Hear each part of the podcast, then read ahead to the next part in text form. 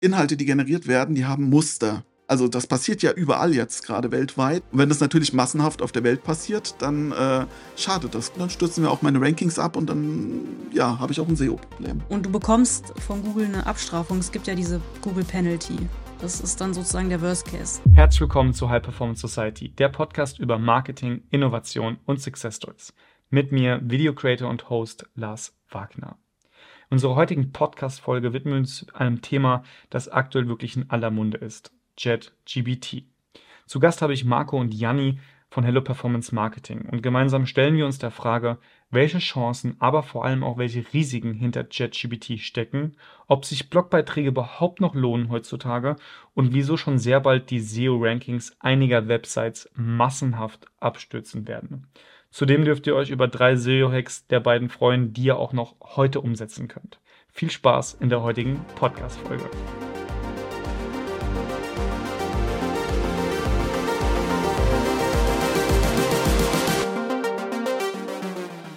Marco, Janni, wenn ihr jetzt Hello Performance komplett von vorne aufbauen dürftet, was wären die ersten Steps?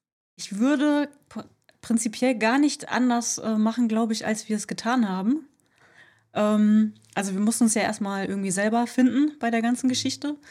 Und äh, das hat ja alles damals angefangen, weil wir uns überlegt haben, dass das, was wir jetzt aus vielen Jahren Agentur äh, mitgenommen haben, dass wir uns irgendwann entschieden haben, in unseren Mittagspausen, die wir immer zusammen verbracht haben, dass wir das, was wir, ja, wie gesagt, aus den ganzen Jahren Agenturleben gelernt haben, dass wir das auch selber machen können. Es hat angefangen mit erstmal der Namensfindung, was äh, ganz lustig war, weil wir ähm, was hatten wir am Anfang? Unter ähm, anderem We Care. Genau, wir hatten am Anfang We Care. We Care. Ja.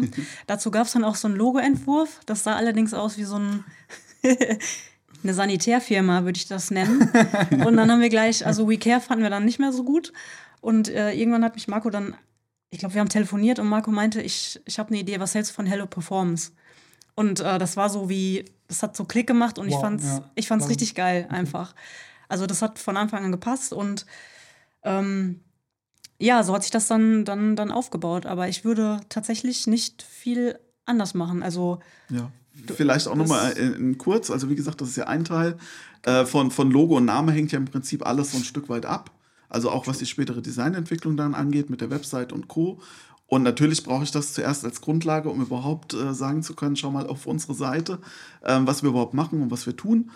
Und ähm, wie das dann stand, alles andere, ähm, wir, wir wussten ja schon, was wir tun. Also letztendlich geht es ja um viel Erfahrung. Ähm, und das einfach umzusetzen. Natürlich mussten wir Dokumente dann entsprechend nochmal dafür entwickeln, äh, die wir auch den Kunden an die Hand geben können. Ähm, mussten Tools entsprechend einkaufen, die wir benutzen können. Aber letztendlich hat es erstmal in der digitalen Welt komplett gereicht, erstmal zu sagen, wir arbeiten von zu Hause, äh, machen das, was wir eh schon können und äh, entwickeln erstmal die ersten Dokumente dafür, die Webseite und alles andere ist dann automatisch gefolgt. Irgendwann haben wir halt einen Raum gebraucht, weil eine Praktikantin da war und äh, haben vielleicht auch noch größer und noch mehrere Tools eingebaut, haben die Webseite erweitert. Alles, was ähm, letztendlich dann dranhängt, bis wir jetzt heutzutage dann tatsächlich 13 äh, sind und äh, natürlich auch das Kundenfeld sich ein bisschen verändert hat. Das entwickelt sich ja alles spontan sozusagen mit, aufgrund dem, was immer so passiert. Ähm, was uns nur wichtig war und was wir, glaube ich, heute, wie es ja schon sagt, ganz genauso machen würden, ist, ähm, wir haben jetzt nicht so super langfristige Ziele, dass wir sagen, wir müssen jetzt den und den Umsatz bis dahin da erreichen ähm, oder so und so viele Kunden haben etc., sondern wir sagen einfach, wir machen viele kleine, richtige Schritte und am Ende vom Jahr haben wir, keine Ahnung, 100, 120 Schritte gemacht und die haben alle zu irgendwas geführt und das ist dann immer spannend zu sehen, ähm, was letztendlich daraus geworden wurde, äh, geworden ist. Und ähm, ja, das ist so äh, unser Prinzip, das haben wir durchgezogen jetzt über tatsächlich schon vier Jahre. Und glücklicherweise, wir sind noch da, es hat funktioniert, auch trotz oder teilweise auch wegen Corona. Mhm. Ähm, wir kennen es jetzt schon ein bisschen länger, Marco. Die Frage, die ich mir immer und auch schon dir oft gestellt habe, wenn du dich jetzt selbstständig machst oder anfängst, ähm, was ist an für sich so der erste Schritt? Du hattest gerade gesprochen, ähm, Janni, von, von einem Logo, vom Namen. Das war am Anfang WeCare und ihr habt gemerkt relativ schnell so von wegen, oh, das ist es auf jeden Fall nicht. Nope. Ähm, ist es denn, kann man das denn sagen, dass der erste Step in der Regel immer neben der offiziellen Gründung eine Website ist? Oder ist es ein Instagram-Profil, das ich mir erstelle? In manchen Branchen vielleicht. Und ich brauche keine Webseite oder ich, also ich, ihr seid die Experten, deswegen seid ihr mhm. auch heute bei mir als Gast im Podcast, aber ich denke mir halt immer nur so von wegen, für mich jetzt ist eigentlich so die Webseite die erste To-Do, oder? Mhm. Es ist tatsächlich ein Stück weit branchenabhängig, das ist schon richtig. Also wenn ich jetzt mal alles mit reinzähle, was aktuell so digital passiert und nehme jetzt mal ganz klassisch die Influencer, ja. dann brauche ich da überhaupt keine Webseite. Dann bin ich tatsächlich nur auf den Social Media Kanälen unterwegs und versuche da einfach mich möglichst gut zu vermarkten.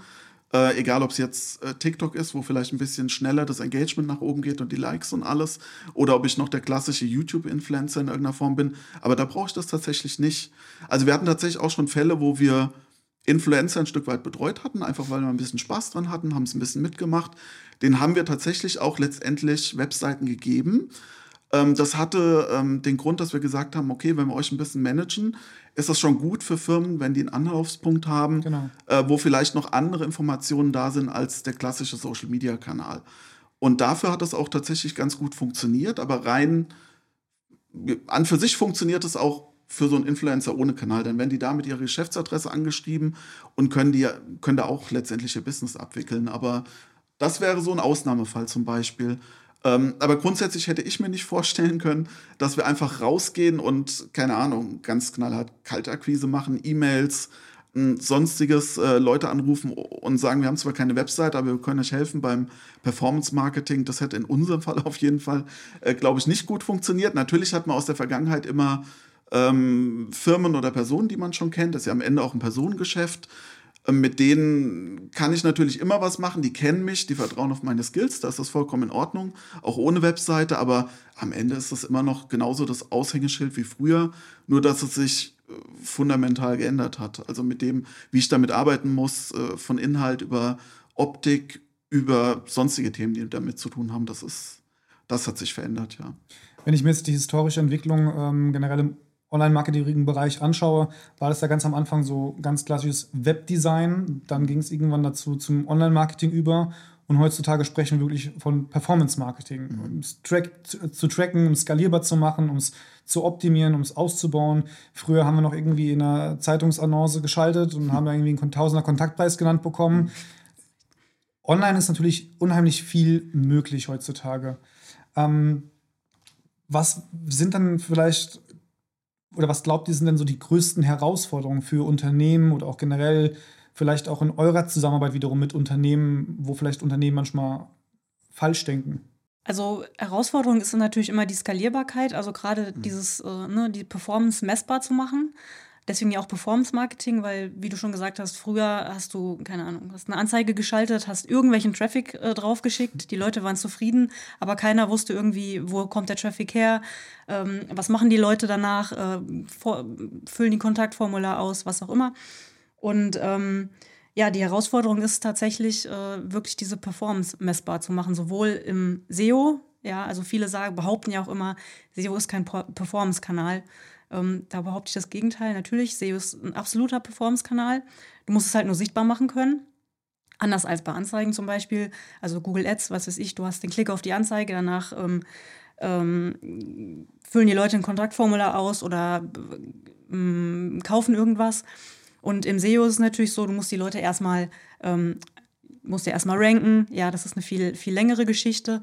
Und ähm, das ist halt auch die Herausforderung zum Beispiel immer noch. Ähm, Unternehmen davon zu überzeugen, dass SEO äh, durchaus zwar ein längerfristiger Kanal ist, als jetzt SEA zum Beispiel, dass es sich aber durchaus lohnt, in SEO zu investieren. Ja. Und im Detail ist es tatsächlich noch viel komplexer.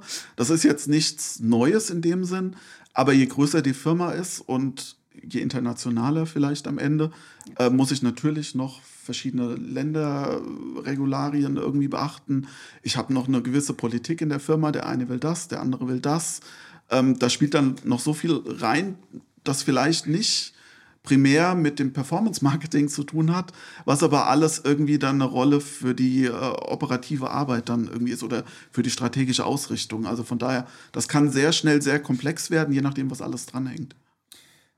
Ich hätte gefragt eingangs, ähm, was wären die ersten Steps quasi, wenn ihr jetzt die Möglichkeit hättet, von vorne starten zu dürfen? Nicht müssen, sondern wirklich dürfen. Ähm, Wäre das denn, oder kann man das in konkreten Schritten vielleicht kurz, ähm, kurz darstellen? Ist es irgendwie abbildbar, dass man sagt, okay, Step 1, ob es jetzt 1 oder 2 ist, aber Webseite steht ziemlich am Anfang. Vielleicht jetzt an eurem Beispiel mal. Als, mhm. als Agenturdienstleister, ich meine, ich, in dem Sinne bin ich ja auch in der Videoproduktion, Videoagenturdienstleister, wenn man so möchte. Ähm, ist es denn für uns so, dass wir sagen, okay, ja, eine Webseite, die zu optimieren, sobald da die ersten Besucher drauf kommen, das sollte man auch am Anfang schon machen? Weil ich hatte dir auch, Marco, die Frage immer gestellt, äh, ja, mache ich so ein Homepage-Baukastenprinzip mhm. erstmal, damit ich was habe überhaupt, wo ich irgendwie vielleicht Werbung schalten kann, wann und wie optimiere ich die? Optimiere ich die erst, wenn ich vielleicht auch wirklich Ads schalte, also ein Budget auch in die Hand nehme? Reicht es am Anfang? Ja, weiß ich nicht. Also, mhm. Ich versuche es mal im Kopf zu sortieren äh, weil ja relativ viel dran hängt. Also von der Reihenfolge tatsächlich würde ich sagen, klar, Name, Logo, weil das ja sehr wichtig ist für die Aussagekraft und alles. Mhm. Dann muss ich natürlich darum eine Designwelt schaffen, also mit den Farben und äh, den Schriftarten und Co. Da kann Designer jetzt sicher mehr dazu sagen als ich.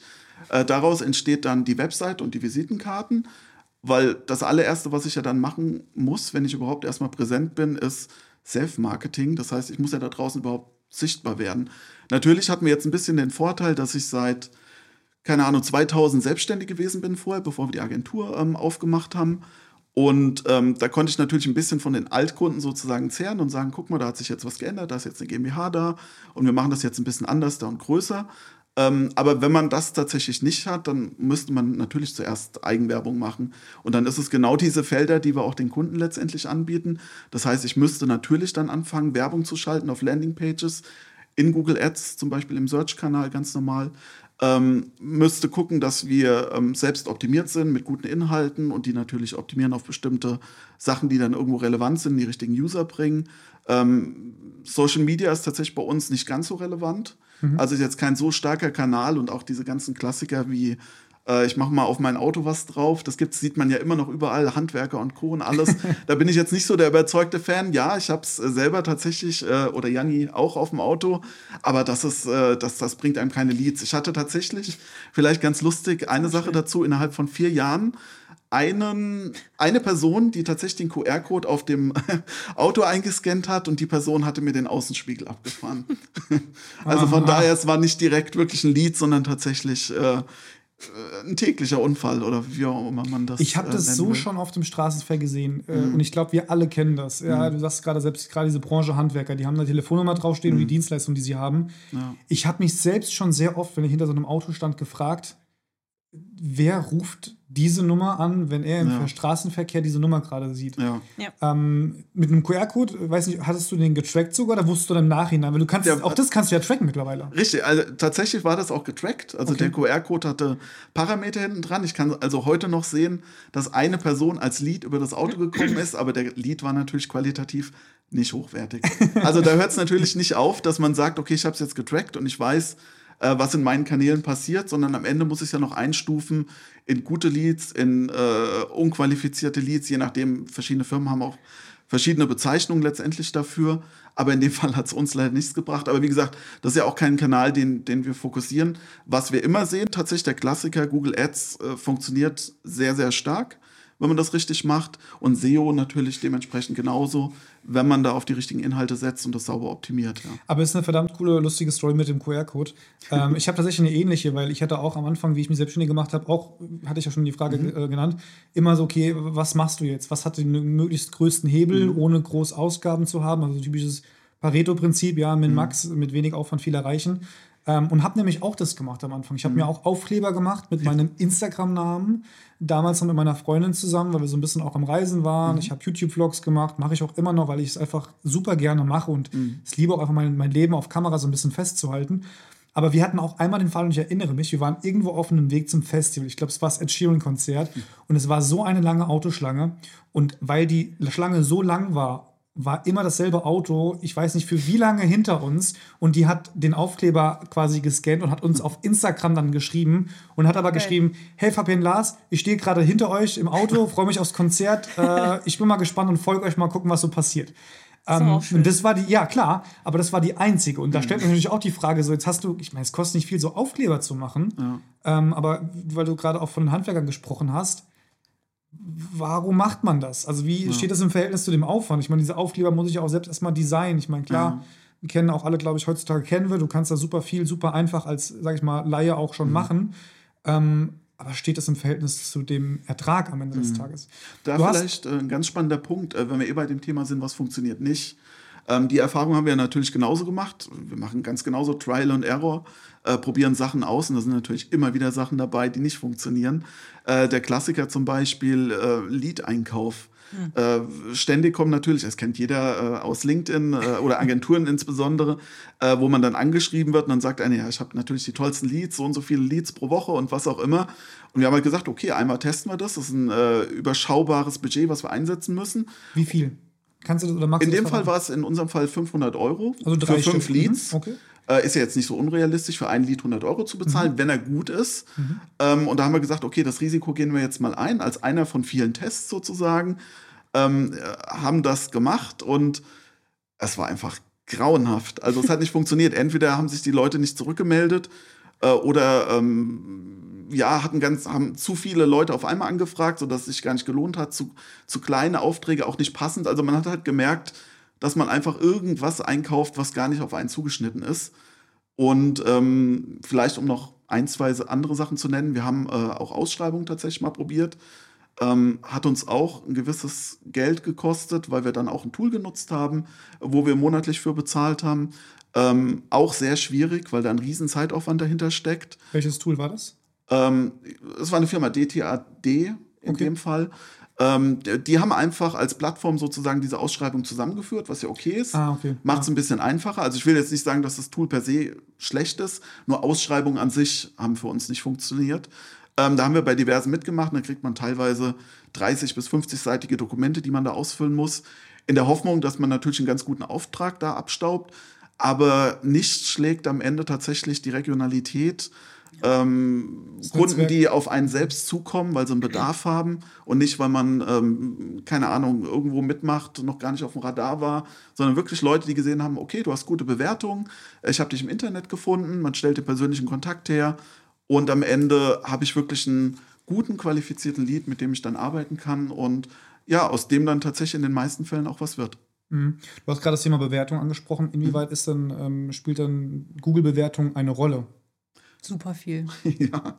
Super viel. Also wir, ja. wir fragen ja dann auch äh, gerne mal nach, wie habt ihr uns gefunden? Ähm, das fragen wir eigentlich jedes Mal, weil uns ja auch interessiert. Mhm. Und ähm, da kommt dann auch ganz oft die Antwort, ja, ich habe gegoogelt nach Online-Marketing-Agentur Frankfurt. Da ist wieder dieses Regionale dann zum Beispiel dabei. Mhm. Und äh, natürlich sind wir nicht die Einzigen, die dann da aufpoppen. Ähm, Echt? Ich dachte, ihr wärt die Einzigen. Ja, natürlich. ähm, und äh, dann vergleichen die Leute schon. Ne? Also mhm. das ist natürlich ein Unterschied, wenn du da äh, eine Bewertung von fünf hast oder eine Bewertung von zwei, logischerweise. Und ähm, auch die Anzahl natürlich. Also da wird auf jeden Fall drauf geschaut. Aber das baut den Trust, sage ich mal, auf. Total. Ist es aber auch so, dass, das ist nämlich die eigentliche Frage, die ich mir stelle, dass du durch die Anzahl der Bewertungen und auch vielleicht durch die Qualität der Bewertung, also wie gut du bewertet wirst, auch wieder ein Stück weit höher rutschst im Google-Ranking? Ja, auch, also es ist auch ein Faktor. Natürlich ist Nähe ist so der, der größte Faktor, gerade mhm. wenn du regional guckst. Das heißt, ich google jetzt Online-Marketing-Agentur Frankfurt, genau. ähm, bin rein zufällig mit meiner IP-Adresse irgendwie von Google Direkt so erkannt, vor. dass ihr theoretisch im Nebengebäude sitzt, dann würdet ihr im Verhältnis zu jemand anderem, der weiter weg ist, ja. nicht so weit oben angezeigt. Es sei denn, er hat jetzt irgendwie, ich sage jetzt, übertreibe jetzt mal, mhm. 10.000 Euro Spend rein in Google Ads, dann wäre er nochmal vor euch, weil er viel dafür bezahlen würde. Aber an für sich werdet ihr weiter oben. Das wäre aber ein anderes Ergebnis tatsächlich. Ja. Also ja, ich kann mich auch mit Google Ads im, im regionalen Bereich platzieren, aber äh, dieser Mythos sozusagen, dass man viel bezahlt und dann kriege ich ein höheres Ranking, in welcher Form auch immer, ähm, ich habe noch nicht gesehen und sollte auch eigentlich nicht so sein, weil wenn das letztendlich rauskäme, dann ja, wäre das definitiv nicht gut äh, für Google in, in äh, vielfältiger Hinsicht. Aber ansonsten ist es tatsächlich so, es, es ist der erste Eindruck letztendlich, klar. Die Leute sehen das Suchergebnis und derselbe Effekt wie bei Amazon. Die Leute sind daran gewöhnt, Routinen, das ist ja ein ganz wichtiges Thema. Und auch in Amazon gucken die Leute natürlich knallhart auf die Bewertung. Und dann ist es letztendlich bei der Entscheidung, wen nehme ich als Dienstleister, nicht anders. Und die werden dann auch in die Tiefe gehen und werden sich natürlich auch die Bewertung im Detail durchlesen. Und wir hatten vor kurzem tatsächlich sogar den Fall, dass jemand die Kunden äh, anrufen wollte Äh, hatten wir jetzt aber auch zum ersten Mal in vier Jahren, um zu wissen, äh, ob diese Aussagen, die da drin stehen, auch so passen. Ja. Ist jetzt kein Problem, kann man machen. Ist ein bisschen blöd natürlich, weil man den, den Kunden dann sagen muss, guck mal, da ruft jetzt jemand an, ist es okay für dich und mhm. so. Ähm, wenn man nette Kunden hat, ist das auch kein Thema. Aber nur mal um die Detailtiefe mhm. zu sehen, also die Leute haben das auf dem Schirm, die gucken sich an und wollen sogar im Extremstfall dann Kontakt aufnehmen. Also. Es gibt jetzt ja ähm, noch Trusted Shops und ich glaube E-Commerce, wie das heißt. Und mhm. ich habe da gibt es auch noch so eine Plattform, wie heißt die denn? Proven Expert, genau. Ah, Proven ja, Expert. Ja. Mhm. Ähm, inwieweit steht das dann in, in, in diesem Verhältnis zu Google-Bewertungen? Gibt es da eine Plattform, wo ihr sagt, zum Beispiel jetzt auch in meinem Fall, ja? Also mhm. ich würde meinen wollen, dass ich auch so pfiffig war, dass ich gesagt habe, okay, allen Leuten, mit denen ich zusammenarbeite, schicke ich da den Google-Review-Form rein, weil die es öffnet sich direkt das Formular, die müssen nur so zwei, ja. drei Sätze reinschreiben und fertig. Das habe ich auch immer gemacht, ähm, mhm. genau aus dem Grund nämlich, damit du halt viele mhm. Bewertungen hast, damit du auch vielleicht in der Hoffnung ein Stück weit weiter oben gerankt wirst. Ähm, aber kann man denn sagen oder eine Aussage treffen darüber, dass vielleicht Proven Expert an sich nochmal besser ist? Mhm. Oder sollte man beides machen? Oder hängt es ab davon, ob ich einen Online-Shop habe, über Shopify oder ich glaube, es kommt ein bisschen auf die Branche an. Also ich glaube, so mhm. für Shops ist eher dieses äh, Trusted Shops zum mhm. Beispiel, mhm. würde sie jetzt bei uns, glaube ich, nicht, also nee. könnte ich mir jetzt nicht gut vorstellen. Ähm, und bei, bei den Google-Bewertungen hast du ja, auch dafür brauchst du ja ein Google-Konto, sonst kannst du da ja auch nicht bewerten. Aber ich vermute, es haben mehr Leute zum Beispiel auch einen Google-Account, ähm, als sie irgendwie, oder bei, bei Trusted Shops, nee, brauchst du keinen Account, kannst einfach so bewerten, glaube ich. Genau. Aber zu deiner Frage, ich glaube, das kommt echt auf die Branche an. Also ob da jetzt ähm, Google-Bewertungen sind immer gut, weil die Leute halt Google vertrauen. Also ich meine, es ist ja, halt Google. Das ist, halt, ne? man kennt das ist ein Trust-Faktor, ja. so oder so. Allein die Tatsache, dass ich auch schon sage, ich google etwas Richtig. oder ich binge etwas, sagt keiner, aber ich google. genau. Äh, ich sage übrigens, by the way, auch mal sehr gerne manchmal, ähm, ich YouTube etwas, wenn ich auf YouTube quasi okay. google. Tatsächlich, ähm, okay. Ja, ich weiß nicht warum, hat sich immer mal so eingebürgert bei mir, aber ich glaube, weil ich auch einfach noch ein Stück weit zu der Generation gehöre, der wirklich YouTube, also quasi mhm. mit YouTube aufgewachsen ist, kann man so sagen. Also ja. früher in der Schule schon irgendwie Mathematik, Physik nie verstanden, zack, auf YouTube irgendwie einen Mathelehrer, gibt es ja auch einen sehr bekannten mhm.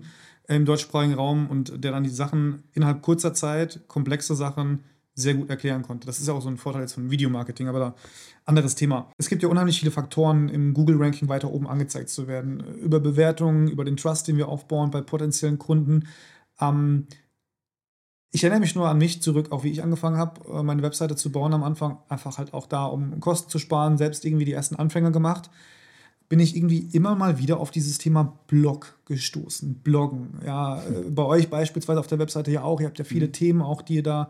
Ähm, muss ich denn heute noch in 2023 jeden Tag zehn Blogbeiträge schreiben und veröffentlichen?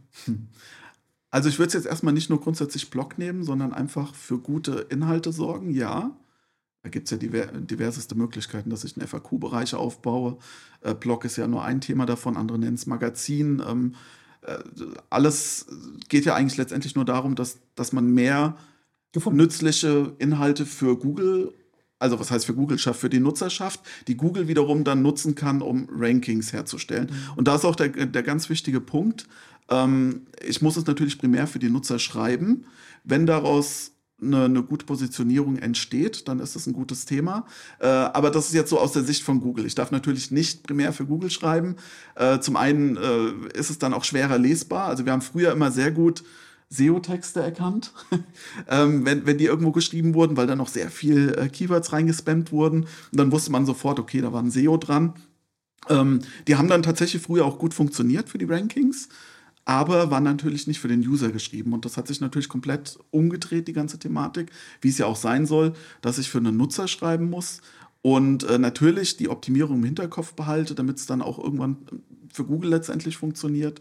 Und ähm, was jetzt die Menge angeht, um die zweite Frage zu beantworten, ähm, wir schaffen es selbst nur einen Text pro Woche äh, auf unsere Webseite zu bekommen. Das ist aber vollkommen in Ordnung. Wir haben ein schönes äh, natürliches Wachstum dadurch. Wir hatten mal eine Unterbrechung wegen einem Hacking-Angriff, aber das ist ein anderes Thema. Aber das, ähm, man muss realistisch bleiben. Also natürlich kann ich mir vornehmen und sagen, hier, ich mache jetzt zehn Texte pro Tag, das wird aber in der Realität am Ende scheitern. Aber ich finde so ein Text pro Woche, also war natürlich ein bisschen überspitzt mhm. formuliert von mir, aber ich finde selbst einen Text pro Woche schon sehr viel, wenn ich jetzt an mein Tagesgeschäft denke und ja. an die Sachen, die ich als Unternehmer, Selbstständiger mhm. irgendwie auch bewältigen muss. Ähm, würdet ihr aber denn behaupten wollen, dass so ein Blogbeitrag in der Woche wenn man das dann irgendwie schafft, schon gut ist, also quasi, so, dass man das machen sollte, sollte?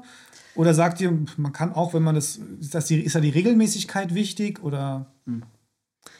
Ähm, also auch das kommt wieder drauf an, ähm, was, ich glaube, da muss man vorher gucken, also erstmal ist wichtig, wonach, wie suchen denn überhaupt Menschen in deinem Business? Mhm. Also ich würde jetzt zum Beispiel nicht, ähm, also für einen Online-Shop zum Beispiel, der Schuhe verkauft, da suchen die Leute, jetzt mal blödes Beispiel, nach grüner, grüner Adidas-Schuh für Männer oder sowas, jetzt blöd. Und vielleicht gesprochen. noch zum Laufen oder zum Jagen oder für Outdoor oder für Wandern oder. Genau. Ja. Und ähm, da lohnt sich dann wahrscheinlich, ja gut, da kannst du dann gucken, ne, wenn, du, wenn das super oft gesucht wird, wenn es gerade was total Trendiges ist, jeder sucht nach diesem Schuh, will den unbedingt kaufen, dann würde ich darüber tatsächlich einen Blogbeitrag schreiben. Dann würde mhm. ich alles, alle Infos, die ich habe, äh, die du finden kannst. man kann ja dann auch, äh, ich meine, man muss ja das Rad nicht neu erfinden, sondern du guckst einfach, dass du den besten Content nimmst, den wiederverwertest, neu dazu schreibst und einfach mit sämtlichen FAQs äh, oder Fragen, was die Leute haben, das dann bedienst. So, dann kannst du da auf jeden Fall einen guten Blogbeitrag rausschreiben. Ansonsten lohnt sich, glaube ich, für einen Online-Shop Blogbeiträge, also für so einen Schuh-Online-Shop eher weniger. Aber wenn du sowieso eine Infoseite hast, ja, dann schreib über alle Infoseiten oder über alle äh, Themen, die du da hast, schreib darüber, weil die Leute sich ja informieren wollen. Ja, es kommt immer darauf an, glaube ich, ob sich überhaupt so ein Blog lohnt, ähm, in welcher Branche du, du unterwegs bist. Mhm. Und dann kann man wahrscheinlich pauschal gar nicht sagen, einer pro Woche reicht oder ich sollte vielleicht mehr schreiben, weil einfach die, mhm. die Suchanfragen und der Bedarf einfach äh, so groß ist. Ja, bloß vielleicht noch ganz wichtig, äh, mit dem Blogbeitrag ist es nicht getan. Ich muss natürlich auch die Produktseite des ja. Schuhs letztendlich optimieren. Ja, genau. Weil was nützt mir der beste Blogbeitrag? Am Ende sollen die Leute ja den Schuh kaufen. Und äh, auch diese Seite sollte natürlich sauber ranken. Also die hat eine andere Ausrichtung natürlich, eine klare Kaufabsicht am Ende, während der Blogbeitrag vielleicht eher eine, eine beantwortende Absicht hat. Das ist ja das, was Janni meint mhm. in Bezug auf FAQ. Und äh, natürlich muss ich auch generell gucken, was ist die Ausrichtung von dem Thema. Also warum mache ich überhaupt einen Blog? Also ich schreibe ja nicht einfach nur, um Inhalte zu generieren, sondern ich muss ja auch irgendeinen Mehrwert schaffen. Eine der spannendsten Fragen aktuell im Online-Marketing ChatGPT. Baut mir meine Webseite, schreibt mir Blogbeiträge. Brauche ich in Zukunft noch eine Marketingagentur? Magst du antworten oder ich, ich, ich würde auch brauchst sehr gerne du brauchst du definitiv, weil äh, also dieser ganz also ChatGPT ist ja gerade ne, der Hype hoch 10, sag ja. ich mal und ähm, manchmal habe ich das Gefühl, ich bin einer von wenigen Menschen, der auch irgendwie nicht nur dieses positive gehypte daran sieht, sondern auch äh, vielleicht auch mal die die etwas ich will jetzt nicht sagen negative andere Seite, aber ähm, das bringt ja auch viel mit sich, auch viel Verantwortung, so ein KI-Tool. Ähm, aber ja, du brauchst definitiv eine Agentur, weil es ist, es ist trotzdem nur ein Tool. Ja, das musst du A, du musst es bedienen können und ähm, es steht ja dahinter auch immer noch äh, sozusagen der Mensch, der dann, also eine Strategie, nehmen wir mal so als Beispiel eine SEO-Strategie. Ja, du kannst ChatGPT tatsächlich Fragen, mach mir, kreier mir eine, eine SEO-Strategie für XY-Shop, was weiß ich, dann kriegst du ein Ergebnis. Aber dieses Ergebnis wird dir, wird dir, kann dir Anreize geben, ja. Aber du, äh, also ich behaupte mal, jemand, der keine Ahnung von SEO hat, weiß weder, also wird nicht hundertprozentig wissen, wie kann ich diese Strategie überhaupt ähm, anwenden oder was muss ich noch mit an, äh, ja, vor allen Dingen auch Erfahrungen zum Beispiel mit dazugeben. Also das behaupte ich mal, kann, also ChatGBT wird keine, keine Agentur ersetzen können. Da vielleicht, da muss ich auch noch unbedingt drauf antworten, auf das Thema. Also erstmal das Erste, was wichtig ist fürs Verständnis, ähm, diese Inhalte, die generiert werden, die haben Muster. Also diese äh, künstliche Intelligenz arbeitet natürlich nach Mustern und Vorgaben und genau aus diesem Grund können so Inhalte auch erkannt werden als künstlicher Text. Und Google wird sich dem Thema natürlich nicht verschließen können, logischerweise. Das wird die Zukunft sein, aber mit gewissen Rahmenbedingungen. Das heißt, äh, ich kann natürlich nicht einfach sagen, ich generiere jetzt mal alle fünf Minuten irgendeinen Text, hau den blind auf meine Seite. Das wäre inhaltlich vielleicht sowieso nicht gut, weil es nicht das ausdrückt, was ich sagen will, aber auch für die Optimierung nicht gut, weil Google dann sagt, das ist einfach ein komplett generierter Text, der vielleicht auch keinen Mehrwert für Nutzer hat. Und dann laufe ich halt irgendwann Gefahr, wenn ich jetzt einfach massenhaft Inhalte produziere, dass Google entweder sagt, okay, diese Inhalte sind mit künstlicher Intelligenz gemacht, kriegen nie das Ranking, was sie vielleicht bekommen sollen, oder im schlimmsten Fall sogar noch, ähm, dass Google dann sagt, diese Webseite äh, ist made with AI. Und dann habe ich vielleicht das Problem, dass ich vielleicht in einem gesonderten Bereich lande und dann Google generell sagt, ein Großteil der, der Inhalte, die da drauf sind, die haben einfach keinen Mehrwert. Und damit ist die Seite eigentlich auch nicht relevant für den Google-Index. Und dann wird es kompliziert. Und nur um es abzuschließen, äh, tatsächlich kommen auch schon Personen auf uns zu, die sagen, ach, so ganz unbedarft, ich habe jetzt schon äh, viele Texte generiert, das können wir jetzt alles schon mit ChatGPT machen. Und dann sage ich immer, hm, Vorsicht, das mag jetzt noch funktionieren. Äh, du weißt aber nicht, was in den nächsten Wochen oder Monaten passiert und Google wird da Regularien finden, äh, um das in irgendeiner Form qualitativ zu unterscheiden äh, und damit was zu tun und nicht, dass man dann hinten äh, runterfällt und auf einmal alles nacharbeiten darf. Kann es denn passieren, dass man in irgendeiner Art und Weise abgestraft wird dann auch? Das wäre dann natürlich die logische Folge. Wie gesagt, das wäre dieser äh, Fall, wie ich ihn eben genannt habe. Das kann man Made with AI nennen oder irgendeinen anderen tollen Slogan dafür finden. Ähm, dann bin ich in einer äh, Art Abstrafungsecke, wenn man das so nennen will, äh, wo einfach meine Inhalte keine Wertigkeit mehr bekommen. Und damit bin ich ja indirekt abgestraft, weil ich dann einfach keine Rankings generiere, darüber nicht den Traffic und dann hat mir dieser Inhalt am Ende nichts gebracht. Auch wenn er mir temporär jetzt erstmal was bringt, aber vielleicht dann irgendwann nicht mehr. Und dann geht es halt los. Da muss ich nacharbeiten, muss wissen, welcher Mitarbeiter hat damals welche Texte eingepflegt und so. Und das wird dann sehr unangenehm wahrscheinlich. Hm. Warum? Also warum kann es denn passieren, weil du von Nacharbeit gesprochen hast, ähm, welcher Mitarbeiter welche Texte hätte schreiben lassen? Inwieweit gilt es denn, die vielleicht im Nachgang abzuändern? Also warum muss ich wissen, wer sie geschrieben hat? Dass, ähm, man, dass man quasi ihn fragen kann, dass man weiß, mit welcher KI oder, oder wie kann ich mir das vorstellen? Ja gut, wenn, wenn ich den Ansprechpartner noch kenne, der das damals ja. gemacht oder fabriziert hat, dann ha, äh, habe ich natürlich schneller die Informationen, die ich brauche. Darum okay. geht es mir eigentlich nur, dass ich sagen kann, hey, was hast du damals in dem, dem Zeitraum gemacht? Es was war der Prompt vielleicht? Also was hast du genau. eingegeben, um das zu generieren? Okay. Vielleicht. Und, und wo liegen die Texte jetzt, auf welchen URLs? Wenn die Person nicht mehr in der Firma ist, dann muss ich alles selber recherchieren, dann wird es natürlich noch deutlich schwieriger und schlimmer. Und gerade bei großen Firmen ist das ja öfters der Fall, dass mal irgendwie eine gewisse Fluktuation da ist. Mhm. Und dann noch nachzuvollziehen, wer was an der Webseite gemacht hat, wenn die Webseite auch groß ist, ist dann schon fast unmöglich. Dann kann man sich nur noch anhand der nicht gut platzierten Seiten so ein bisschen langhangeln und versuchen, die dann halt wieder neu zu optimieren in irgendeiner Form, ja. Genau, mhm. das, das Problem ist ja zum Beispiel, äh, vielleicht wolltest du darauf auch hinaus, wenn du jetzt, sagen wir mal, deine ganzen Inhalte von ChatGBT hast schreiben lassen, ähm, und du bekommst von Google eine Abstrafung. Es gibt ja diese Google Penalty. Das ist dann sozusagen der Worst Case. Dann hat wirklich äh, nicht nur äh, Google, äh, also dann hat wirklich ein Mitarbeiter ein Knöpfchen gedrückt und hat gesagt, ich habe dir jetzt eine Penalty verpasst. Die kann natürlich auch automatisch passieren. Ähm, und dann hast du das Problem, dann musst du rausfinden, woran liegt das. Weil das sagt dir Google zum Beispiel nicht. Ähm, du musst dann rausfinden, welcher Text wurde mit AI, also mit KI ähm, generiert zum Beispiel. Also wenn es soweit kommt, dass Google das abstraft, was ich mir gut vorstellen könnte, das ist vielleicht dann ähnlich wie mit diesem Double Content, Duplicate Content Problem. Also du, Google hat dich ja teilweise auch abgestraft, wenn du Inhalte geklaut hast, ne, eins zu eins übernommen. Und, also Texte ähm, von anderen Webseiten kopiert hast. Genau, genau es gibt ja immer einen, genau. einen, Autor und die anderen, die es kopieren. Und natürlich muss der, der Autor die Wertigkeit bekommen und nicht die, die einfach sagen, ich mache jetzt mal Copy and Paste und habe keine Mühe. Ah, die Webseite ist gut gerankt, ich kopiere die Webseite mehr oder weniger eins zu eins, genau. also ja. inhaltlich so grob zumindest. Genau. Schreib nur meinen Namen drunter oder so. Ja, oder lass vielleicht sogar den Namen als Copyright, aber ja. Genau, und nichts anderes ist ja, ich meine, du lässt es ja von einer KI generieren, deine Texte. Du schreibst ja nicht selber und das möchte Google natürlich nicht. Ja.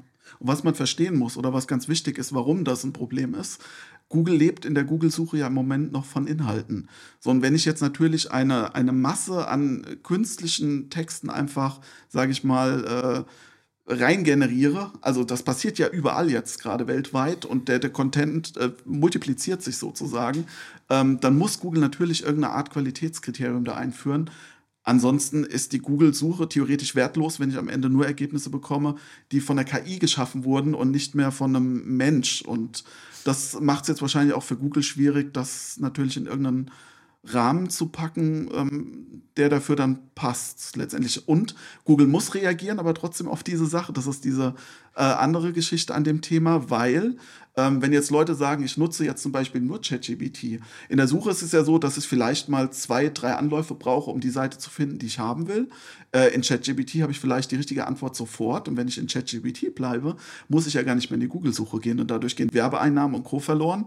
Und wenn das natürlich massenhaft auf der Welt passiert, dann äh, schadet das Google natürlich. Und das heißt, die haben gar keine andere Wahl, als jetzt massiv zu reagieren auf diesen Trend. Hat es denn Google nicht irgendwie auch so ein bisschen ähm, absehen können? Weil, wenn ich es richtig ähm, einordnen kann oder verfolgt habe, war es ja zu Beginn des Jahres, wie es mit JetGPT immer mehr äh, quasi äh, bekannter und immer mehr populärer wurde, ähm, hat äh, Google ja auch eine Red Flag quasi äh, innerhalb von Google selbst quasi gemeint, ey Leute, wir müssen jetzt was machen. Ich meine, ihr seid beide jetzt nicht bei Google beschäftigt oder so, aber haben die mhm. da auch vielleicht einfach was verpennt? Also würde ich schon ja, ganz ja. klar sagen. Also ähm, ich glaube, die waren schon ein bisschen überrascht, dass es kam und, und so schnell wie schnell es eingeschlagen hat. Also man sieht ja immer schön die Statistiken von jedem äh, Social Network zum Beispiel, wie schnell die Nutzer generieren, wenn die neu rauskommen. Threads, und das, Social, genau, und das war ja jetzt auch wieder ein Thema, wo innerhalb von kürzester Zeit wieder ein neuer Rekord gebrochen wurde. Ähm, und ich glaube schon, dass das Thema in der so massiv wie es war, Google am Ende auch ein Stück weit überrascht hat. Und die müssen ja jetzt nachziehen. Ich meine, es ist ja definitiv Fakt, dass die nicht die Ersten waren und äh, jetzt natürlich versuchen, danach zu arbeiten, ja. Wir können alle nicht in die Zukunft schauen, aber was glaubt ihr, inwieweit sich dieser Markt rund um Performance Marketing, Online Marketing, Tracking, KI vor allem auch verändern wird? Also zum einen, welche Chancen haben wir dadurch? Weil wir hatten jetzt ja quasi schon gewissermaßen von Nachteilen. Wir müssen vorsichtig sein. Mhm. Wir können keine Texte durch KI generieren lassen in Massen und auf die Webseite packen als Blogbeitrag und so. Ähm, das wäre zum Beispiel eine, ein, Risiko, ein Risiko, sage ich mal. Gibt es auch noch andere Risiken, die euch einfallen, wo, wir, wo ihr sagen würdet, ey, da müssen wir drauf aufpassen? Und parallel aber auch die Frage, was für eine Chance haben wir durch die KI? Nutzt ihr vielleicht selbst KI mittlerweile, wo ihr sagt, ey, das ist unheimlich hilfreich? Also erstmal ganz pauschal gesprochen, ähm, es ist für Firmen an sich natürlich ein Stück weit eine Hilfe, vielleicht Sachen zu tun, die vorher aufgrund, keine Ahnung, Firma ist zu klein oder hat zu wenig Personal oder mhm. was auch immer, die vorher nicht möglich waren, um vielleicht bestimmte Dinge schneller zu tun oder auch ohne Hilfe zu tun, aber nur in einem gewissen Rahmen natürlich, weil im Moment ersetzt es definitiv noch keine Dienstleister. Mhm. Ähm, und die Gefahren sind ganz klar da. Ich muss über alles drüber gucken. Ich kann mir natürlich eine Webseite in fünf Minuten generieren lassen mit ein paar Eingaben, auch ein Logo. Aber das ist immer noch nicht dieselbe Arbeit wie ähm, die Gedanken, die dahinter stehen, bis ich dann wirklich zu einem finalen Ergebnis komme. Ist ja genauso in der Videoproduktion. Natürlich äh, gibt es jetzt auch Tools, wo man sich aufgrund von Bildern und Co. auch schon kleine Videos generieren lassen kann und alles. Aber äh, da wirst du mir ja 100% zustimmen, das ist äh, äh, bei Weitem noch nicht das, was sozusagen ein Mensch leistet. Ich habe ein tolles Ergebnis, natürlich staunen wir jetzt alle über das, was da passiert ähm, und dass es ein Stück weit automatisiert ist und schneller ist und so, aber da stecken schon noch äh, sehr viele Dinge dazwischen, um, um was Vergleichbares zu schaffen, was im Moment äh, noch ein Mensch schafft. Zum Glück, je nach Branche oder Job. Mhm. Ja, nee, würdest du dem zustimmen? Ja, sehe ich ähnlich. Also wie gesagt, ich habe ja eben schon gesagt, ähm, ich sehe bei dem ganzen KI äh, Hype, Hype, kann man auch sagen. Ja, also wie gesagt, soll nicht, ne, nicht negativ jetzt so rüberkommen, aber ähm, das hat für mich halt auch, also wir sollten, wir, wir dürfen schon aufpassen und sollten vielleicht nicht einfach äh, nur diesen Hype sehen und alles ist geil und alles ist cool und super neue Möglichkeiten, ähm, sondern vielleicht auch das, was es ja auf der anderen Seite mit sich bringt. Ich meine, du hast jetzt gesagt, es, kann noch niemand ersetzt werden, aber ich glaube zum Beispiel gerade so Content Creator, ne, also Content Agenturen, Content Writer, ähm, dadurch, dass du ja diese Inhalte generieren lassen kannst ähm, und das viele Agenturen oder viele Unternehmen machen das ja auch, wie hast du ja eben auch mhm. gesagt schon, ähm, dass die schon vielleicht äh, gerade zumindest äh, auch nicht so gutes Gefühl dabei haben, weil die einfach auch, also habe ich auch schon gehört, die haben auch einfach Angst, dass sie ersetzt werden. Mhm. Ja. Das ist ein schönes Beispiel auch, was sie gerade meint. Ähm, oder jetzt eins, eins der ersten, wo es das, äh, wo das sozusagen greift, aber wo man auch sehr schnell die Risiken sieht. Natürlich kann ich mir jetzt einen Text generieren lassen und ich zahle eben nicht für den, der normalerweise den Text erstellt, zwischen, keine Ahnung, 100 bis 400 für so einen Text. Ja. Ähm, aber inhaltlich ähm, ist das noch eine ganz andere Thematik. Natürlich schreibt die KI mit einer eigenen ähm, Intention dahinter, sage ich jetzt mal mit der Programmierung.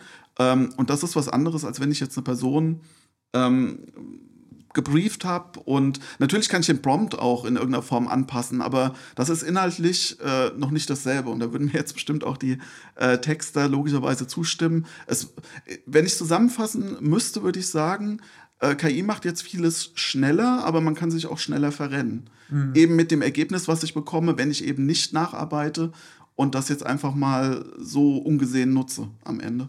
Das hast du gerade sehr schön gesagt. Mhm. Ähm, ich glaube, letzten Endes ist es super wichtig, sich mit dem Thema KI zu befassen, zu beschäftigen und auch JetGPT wirklich zu benutzen, einzusetzen, zu schauen, was das Auf kann alles.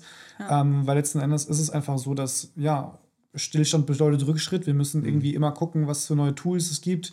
Wie können wir uns die Arbeit leichter machen? Was würde das auch vielleicht für die Zukunft, für unsere Branche bedeuten? Auch bei euch im mhm. Marketing, ja, gerade über Texte und JetGBT und Generierung von irgendwelchen ähm, Blogbeiträgen gesprochen.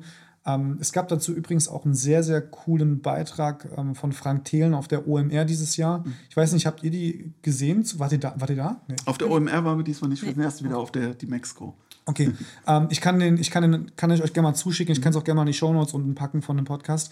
Ähm, ich, ich war, also Frank Thelen stand jetzt ja auch in letzter Zeit sehr kontrovers in den Medien, sage ich mal.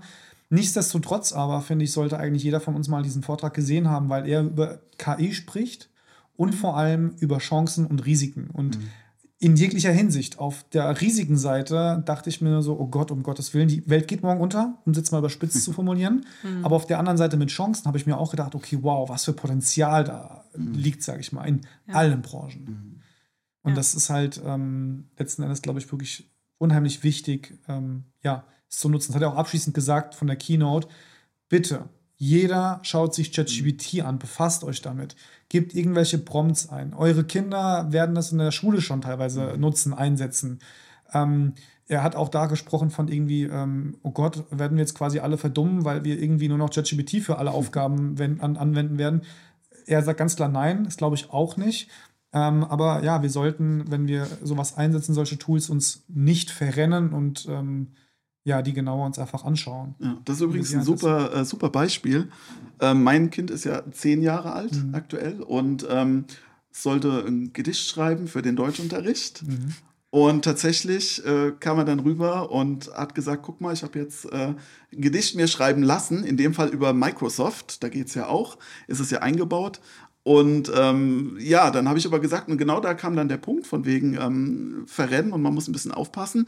Das war dann Gedicht, das hat funktioniert. Das war sogar, sag ich mal, zu 90 Prozent stimmig, so dass es sich auch gereimt hat und alles. Aber natürlich wusste ChatGBT nicht oder das Programm, ähm, dass das ein Kind dahinter sitzt und dass es für den Deutschunterricht für die Klasse ist. Also ah, habe ich ihm gesagt, wenn du das schon benutzt, dann gib wenigstens in deinem Prompt ein, äh, du bist ein Kind, bist so und so alt und es muss äh, in Richtung eines Kindergedichts gehen und alles. Und dann hat es auf einmal authentisch geklungen und jetzt kommt der Clou an der Geschichte, die Lehrerin fand es gut und hat es nicht rausbekommen. Also man muss, das ist genau Gab der Punkt. Gab es eine Note drauf? Wurde es benotet? Das ist oder? eine gute Frage. Ähm, nee, eine Note gab es, glaube ich, nicht drauf. Nee. Okay. Aber es ist zumindest durch die Kontrolle gekommen, sozusagen. ja. ähm, aber das ist der wichtige Punkt einfach bei der Geschichte. Man muss achten auf die Eingabe, die man da macht. Mhm. Äh, umso besser die Eingabe ist, umso besser die Ausgabe am Ende. Nutzt ihr ChatGPT auch? Weiß ich nicht, in eurem beruflichen Alltag oder vielleicht auch nicht im Alltag, aber halt mal hin und wieder. Ja.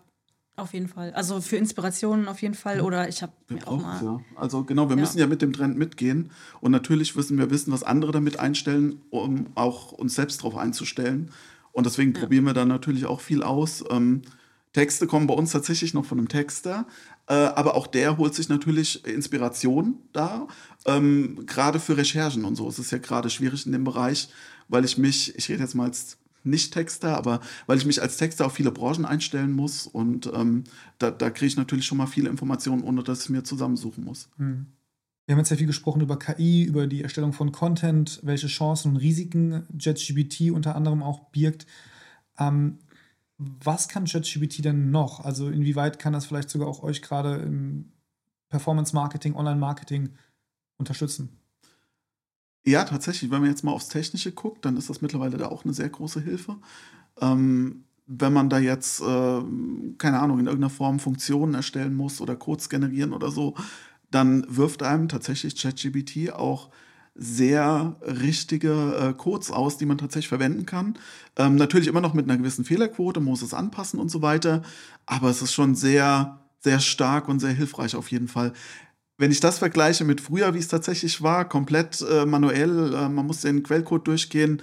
Äh, krasses Beispiel war damals, ähm, in der letzten Agentur, wo ich noch angestellt war. Ähm, da ging es um ein äh, HBO-Lied in, in äh, Miami und äh, sehr, sehr komplexes Projekt. Also HBO natürlich internationale Firma. Dann gab es ähm, noch Lizenzen für verschiedene Länder. Das heißt, nur bestimmte Inhalte dürften auch in bestimmten Ländern angezeigt werden. Dafür gab es dann bestimmte JavaScripts, die, die im Hintergrund gelaufen sind. Sowas musste man sich damals alles händisch angucken, auch selber die Lösung dafür dann erarbeiten und teilweise programmieren, um dann sagen zu können, ich, ich äh, fliege jetzt nach Miami für, für, diese, für dieses eine Meeting mal schnell. Äh, das war damals sogar noch zur Hurricane-Zeit, äh, wo alle äh, evakuiert haben, äh, wo sich dann ein Irrer finden musste, der dann äh, rübergeflogen ist habe ich dann einfach mal gemacht und äh, musste dann das halt eben vorstellen. Aber wie gesagt, alles ähm, selbst erarbeitet, Code angeschaut, Code äh, entwickelt sozusagen. Ähm, das ist heute auch viel, viel einfacher möglich. Und das macht es natürlich für Menschen, die jetzt kein großes Programmierverständnis haben, zumindest in meinem Einstieg, deutlich leichter. Also auch da ist äh, ChatGPT definitiv eine starke Hilfe. ChatGPT kann ja auch einen HTML-Code schreiben, oder? Ja, ja, definitiv. Das weil ich habe das, glaube ich, auch schon mal irgendwie mhm. ganz kurz ähm, gesehen, irgendwo noch ausprobieren wollen, weil du kannst auch, und ich habe selbst noch nicht genau dahinter gestiegen, aber du hast ja die Möglichkeit, Tabellen erstellen mhm. zu lassen mit ChatGPT und du kannst dann wiederum mit Journey nutzen, um ja. mit Hilfe dieser Tabelle Bilder erstellen zu lassen. Ja. Also wenn wir jetzt gerade, weil wir auch gerade das von Content hatten, ähm, wenn ich jetzt von Stockbildern spreche, mhm. kann ich mir tatsächlich personalisierte Stockbilder auf mein mhm. Unternehmen kostenlos mir erstellen lassen, nahezu kostenlos, für einen sehr, sehr geringen Preis zumindest, mhm. die erschreckend gut sind. Ist es denn so, dass ich jetzt, wenn ich jetzt mir beispielsweise einen HTML-Code schreiben lassen möchte, ich habe, wir hatten auch von Blogbeiträgen, ähm, ich habe auch schon, ähm, ich weiß nicht, ich glaube sogar jetzt im Vorfeld unseres Podcast-Aufnahme äh, vor zwei Tagen äh, gesagt zu ChatGPT, Bitte schreibe mir eine SEO-optimierte Webseite für eine Videoproduktion in Hanau mit folgenden Keywords. Also diesen Prompt, den du quasi der KI mhm. zur Verfügung stellst, der kann ja sehr detailliert und umfangreich sein. Mhm.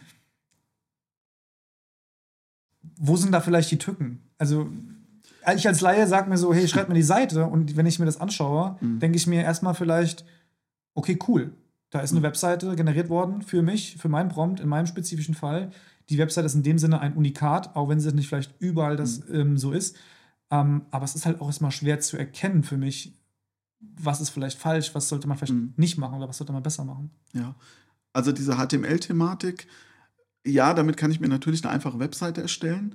Ähm, wenn ich jetzt aber als Kunde eine da reden wir noch gar nicht von Online-Shop, eine, eine, Webseite haben will, die ich auch vielleicht langfristig in irgendeiner Form abändern oder bedienen will und habe dann kein Content-Management-System hinten dran, dann wird es natürlich schwer. Dann kann ich mir natürlich jedes Mal wieder eine neue Webseite generieren, aber die wird halt eben nicht mehr genau gleich aussehen wie die vorige. Ähm, also das ist tatsächlich nicht so einfach. Also ja, ich kann einmal schnell was machen, was mir viel Zeit erspart. Wenn ich einen guten Prompt mache, kriege ich wahrscheinlich auch ein gutes Ergebnis. Ähm, aber langfristig gesehen ist es dann doch schwieriger und komplexer. Weil wie gesagt, ich habe keinen Online-Shop, wo ich Produkte befüllen kann, den ich super pflegen kann. Und selbst bei einer normalen Webseite wird es schon an ein paar Sachen dann scheitern am Ende. Mhm. Wir haben jetzt hier über JetGPT gesprochen, über KI, über Blog, über Google-Rezessionen, über Trusted Reviews etc. pp. Habt ihr denn vielleicht für uns drei SEO-Tipps, SEO-Hacks, weiß ich nicht, die ihr uns mitgeben könnt? Ja, also erstmal äh, der, der erste, das haben wir eben schon gesprochen, äh, nicht einfach äh, Texte generieren lassen und wahllos, kopflos äh, in die Seite einbauen, sondern selbst schreiben und wenn, dann nur wirklich ähm, als äh, ChatGPT als Inspiration mhm. verwenden. Das mhm. machen wir ja auch. Aber immer nochmal über den Content drüber schauen, mit weiteren Keywords anreichern und einfach, ähm, ja, die persönliche Note noch mit, mit reingeben in, mhm. die, in die Texte. Niemals einfach so übernehmen. Punkt zwei. Punkt, Marco? das ist jetzt nicht direkt SEO-bezogen, aber ich möchte es trotzdem gerne sagen, äh, weil wir es im Alltag ständig haben, diese Relaunch-Thematik. Mhm. Ähm, es verfolgt uns, wir sagen es immer wieder, aber es passiert trotzdem. Also zum einen weiß ja wahrscheinlich jeder, dass kein Relaunch pünktlich stattfindet. Zum anderen, ähm, ganz, ganz wichtig, niemals abends oder kurz vor Wochenende sozusagen die neuen Seiten live schalten. Das führt immer zu Problemen und zu Chaos. Trotzdem wird es, also eigentlich weiß es, glaube ich, jeder, aber es wird trotzdem gemacht. Das ist genau dieselbe Thematik wie ähm, immer Backups machen. In 90 Prozent der Fällen sehe ich im Content-Management-System kein Backup. Also, ähm, wie gesagt, ist nicht direkt SEO-bezogen, spielt aber ein bisschen mit rein, weil, wenn die Website am Ende weg ist oder irgendwas ausfällt, dann habe ich ein Riesenproblem und dann stürzen wir auch meine Rankings ab und dann, ja, habe ich auch ein SEO-Problem. Mhm. Und noch so einen letzten, weiß ich nicht, vielleicht eine Kleinigkeit, die wir vielleicht sogar heute noch umsetzen können, auch, keine Ahnung. Mm. Vielleicht alle Bestandskunden anschreiben, bitte bewerte mich auf Google. Keine Ahnung. Geil, ja, sowas ist natürlich, ja klar, Bewertungen, ne, immer einsammeln, egal wie. Also immer auch fragen. Das machen wir auch, das machen wir genauso. Mhm. Sich auch nicht scheuen, danach zu fragen, äh, weil Bewertungen einfach wichtig sind. Wenn wir eh bei dem Thema sind, regional, vielleicht nicht der riesen super Hack, aber tatsächlich machen es die wenigsten auch nicht das Google My Business Profil vollständig ausfüllen. Produkte, Leistungen, Stimmt, Beschreibungstext, alles reinmachen, was geht. Das ist ein kostenloses Tool. Äh, dementsprechend sollte man es auch nutzen. Und dann kann ich auch das Maximale rausholen. Also da reden wir jetzt noch nicht von Optimierung der Inhalte und so weiter innerhalb von dem Profil, aber zumindest mal vollständig ausfüllen. Das haben natürlich äh, tatsächlich auch die wenigsten. Ich habe tatsächlich, wo du gerade sagst, Google My Business, ähm, wie ich mich selbstständig gemacht hatte, hatte ich das überhaupt nicht auf dem Schirm. Mhm. Ich dachte immer, so ein Eintrag kostet Geld. Mhm. Ähm, bis mir mein äh, bester Freund, der selbst auch Immobilienmakler ist, Selbstständiger, gesagt hat, von wegen, mach das ein Google My Business Eintrag. Und ich habe gemeint, nee, das kostet viel mhm. Geld. Und er sagt mir, es geht super schnell und mhm. ist kostenlos. Und ja. ich bin nur so, okay. Und bin direkt nach Hause und habe dann einen Google My Business Eintrag gemacht. Ja. Ja, vielen, vielen Dank, dass Sie heute bei uns gewesen sind als Gast. Mega interessant, mega spannender Beitrag. Wenn euch die Podcast-Folge gefallen hat, dann folgt uns gerne auf Spotify, Apple Podcasts, damit ihr keine der zukünftigen Folgen mehr verpasst. Vielen Dank. Danke dir. Ihr hört The High Performance Society, der Podcast über Marketing, Innovation und Success Stories von Lars Wagner.